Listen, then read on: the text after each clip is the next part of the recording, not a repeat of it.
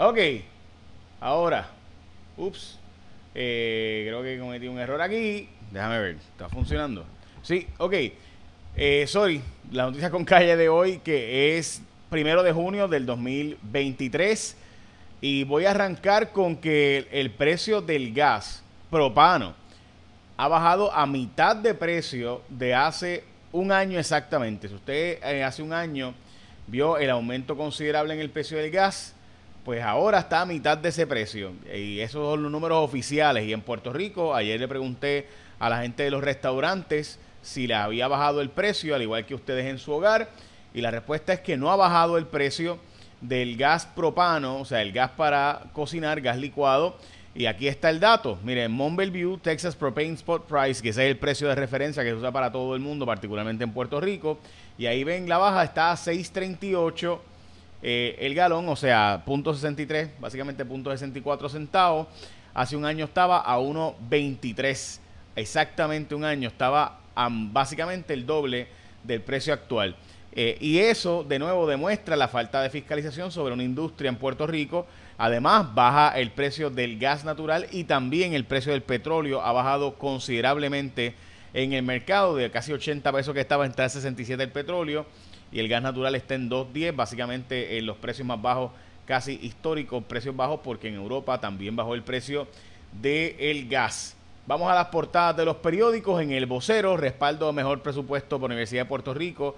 Eh, también los alcaldes aseguran no estar listos para los huracanes en la temporada de huracanes que empieza hoy y está en la portada del nuevo día, también la portada de primera hora, trabajar menos días por el mismo sueldo, a ver si aumenta la productividad. Se está planteando un programa piloto, pero el gobierno dice que no a este programa piloto. También vuelve el mes del orgullo gay, el orgullo LGBTIQ, este es el mes de Pride y el Great Resignation, la gran renuncia, eh, ha acabado. Ya los números de renuncias en los trabajos está básicamente a los números de antes de la pandemia y hablamos ahora de lo que está pasando con los aumentos de la luz y la Universidad de Puerto Rico y el dragado de Carraízo, que hay que hablar de eso ahora, que los números son interesantísimos con el dragado de Carraízo, que tanto se ha anunciado y no va a tener realmente el problema, pero eh, vamos a, antes que eso, renovar el marbete, porque es primero de junio, y tú no has renovado el marbete, pues es el momento de hacerlo, y hazlo con ASC como tu seguro obligatorio, que son los únicos que te dan un montón de servicios, entre ellos por WhatsApp 24/7, ofrecen atención personalizada por videollamada, servicios 7 días por teléfono,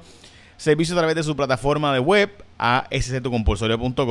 Su aplicación móvil también te da atención personalizada. Si tú quieres ir en persona al centro de servicio, también te envían gratis la licencia de tu carro por email, te inspeccionan el carro a distancia, ahí con videollamada, en fin, todo lo hacen, todos esos servicios la gente de ASC. Por eso cuando tú vas a coger tu seguro obligatorio, tú escoges a la gente de ASC, que es la única aseguradora donde puedes hacer todo el proceso a distancia sin tener que visitarlo si tienes un accidente, así que resuelves todo, todo rápido, fácil.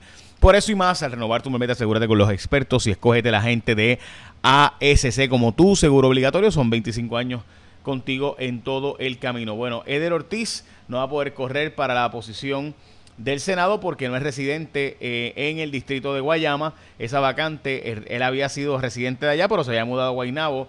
Electoralmente se acaba de mudar para atrás en mayo, así que básicamente no es elector de ese distrito y por eso no podrá aspirar a ser senador de Guayama. El dragado de Carraízo solo va a tener menos del 50% de la pérdida de capacidad de los años 90. Recuerden que en los 90 se hizo este dragado. Recuerdan que José Ortiz, sí, el mismo que ahora está con Genera PR, había dicho que se iba a comprar un equipo para dragar periódicamente en Carraízo y así evitar tener que hacer dragados grandes. Pues ese equipo nunca se compró, nunca funcionó, nunca se hizo, fue un fracaso. Como pues casi todo lo que hizo José Ortiz, pero pues en Puerto Rico eh, todavía hay gente que, ¿verdad? que lo quiere mucho y, demás y lo quieren ahí, lo tienen contratado. Eh, así que ya saben, este, pues, allá la gente de eh, Genera y demás, y de NF Energía, etcétera, etcétera, parece que le funciona. Pero ahí están los hechos, ¿verdad? No es mi opinión. También en el periódico Metro aparece que los gastos extraordinarios de la luz en la Universidad de Puerto Rico no cuadran el presupuesto de por 10 millones de dólares en los gastos, así que ahí está mientras que Nidia Velázquez le ha declarado la guerra a la ley 22, que es la ley que permite que norteamericanos se muden a Puerto Rico con mucho dinero y no paguen impuestos federales. Recuerden que eh, Nidia Velázquez también básicamente eh, le ha planteado la guerra al Estado Libre Asociado.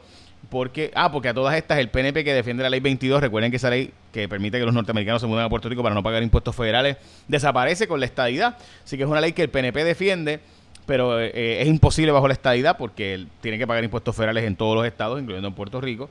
Así que interesante, ¿verdad? Dicho eso, Nidia Velázquez, eh, esto es una de esas leyes que en el ELA se puede hacer, pues le ha declarado la guerra a esa ley eh, y honestamente, pues a ELA también eh, ha, sido una defensora ahora de que se mueva el asunto o hacia la estadidad o hacia la libre asociación o independencia. Eh, y esta acción sobre la ley 22, con lo que uno puede estar de acuerdo de nuevo, pues es parte de lo que se puede hacer solo bajo el Estado Libre Asociado, porque recuerden que Puerto Rico es un país independiente.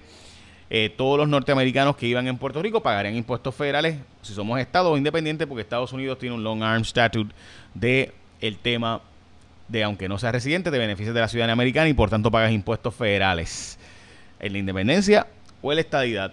En el ELA, pues no. Sube el sigonarismo en Puerto Rico y con personas que tienen condiciones eh, crónicas eh, también. Y además de eso, eh, muchos de ellos están diciendo que es la primera vez que están solos. la mayor parte de ellos por alcoholismo o drogas, según el último censo. El COVID está fuera de control. En Puerto Rico, otra vez, todas las zonas tienen alta transmisión en el país. El Departamento de la Vivienda va a comprar cerca de 300 residencias para damnificados por los huracanes. Y el tope de la deuda, según el Wall Street Journal, se ha aumentado gracias a los demócratas porque los republicanos le votaron en contra en su mayoría. Así que pendiente todo el mundo a esta información y recuerda escoger renovar tu marbete con la gente de ASC, que es tu seguro compulsorio. Echa la bendición, que tenga un día productivo.